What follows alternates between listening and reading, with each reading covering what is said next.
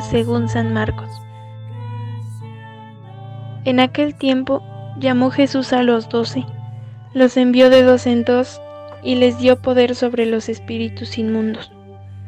Les mandó que no llevaran nada para el camino, ni pan, ni mochila, ni dinero en el cinto, sino únicamente un bastón, sandalias y una sola túnica. Y les dijo, cuando entren en una casa, quédense en ella hasta que se vayan de ese lugar. Si en alguna parte no los reciben ni los escuchan, al abandonar ese lugar, sacúdanse el polvo de los pies como una advertencia para ellos. Los discípulos se fueron a predicar la conversión, expulsaban a los demonios, ungían con aceite a los enfermos y los curaban. Palabra del Señor.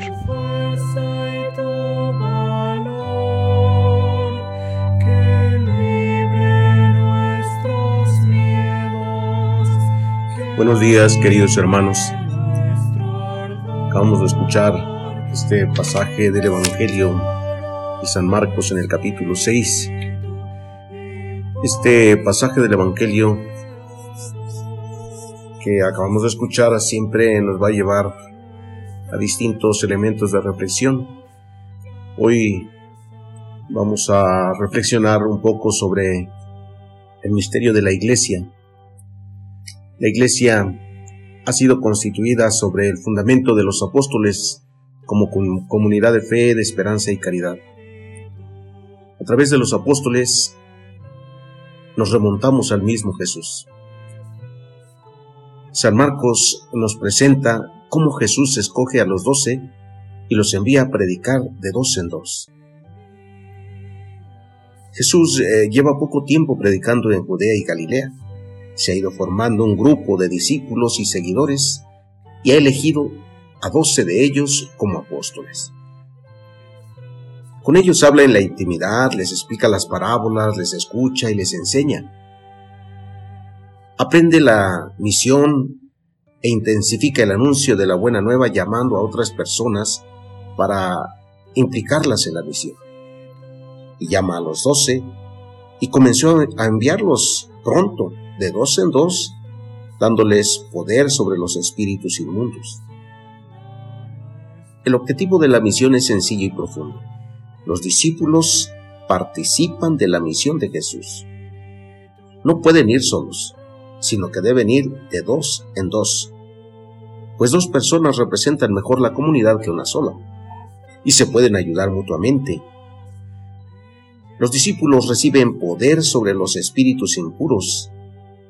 Esto es que ellos eh, pueden aliviar el sufrimiento de la gente, y a través de la purificación deben abrir las puertas de acceso directo a Dios. Es la primera misión de los apóstoles, lo que hemos escuchado. En este envío de Jesús, que es el Maestro, les explica con mucho detalle qué es lo que van a hacer. No les pide que den grandes sermones teológicos ni que hablen de tal modo que, dejen con la boca abierta a cuantos les escuchan. Simplemente tiene que tienen que anunciar la paz. Por eso les dice que cuando lleguen a una casa, saludan, saluden así, la paz sea en esta casa. Y enseña que lo que hay que decir es que el reino de Dios está cerca, que es el reino del amor. Con esta tarea y con la confianza puesta en el Señor, los apóstoles salen a recorrer los pueblos y las ciudades cercanas. La fuerza, la eficacia de la misión de los apóstoles radica en que son enviados por alguien. No anuncian un mensaje propio, sino el mensaje de otro. Y allí está la fuerza del cristiano cuando predica a los demás. No soy yo quien quiere admirar al otro con mis ideas maravillosas, que lo quiere dejar admirado, qué bonito habla. No, soy yo quien quiere transmitir al otro la grandeza de Dios, la maravilla de Dios, la experiencia de sentirse amado por Dios. Los doce apóstoles salieron a predicar por los caminos y ciudades. Así nos narra el Evangelio. Y cuando ellos regresan, regresan llenos de gozo, felices, al constatar los frutos de su misión. Es la experiencia común de quienes participan en una misión de evangelización. Tres o cuatro días de predicación, de misión, días de trabajo, cansancio, sacrificio, pero días que nos llenan el corazón de alegría y satisfacción. La, alegría que solo Dios puede dar. Por eso hemos de hacer de nuestra vida una continua misión. Una misión en la familia, siendo la pieza que une y anima la convivencia familiar. Una misión en el trabajo y en la comunidad con honestidad, en la forma de ser profesionales en lo que hacemos, el gusto por hacer las cosas bien, la misión tiene que extenderse entre nuestros amigos, conocidos. ¿Cómo? Con nuestro optimismo ante la vida, nuestro testimonio de cristianos alegres, entusiastas, fieles a los valores del Evangelio y de la Iglesia. Más que estar predicando y diciendo, mira la Biblia hermano, dice esto, mira la Biblia dice esto. Mira. Con nuestro testimonio tendremos que hacer la misión.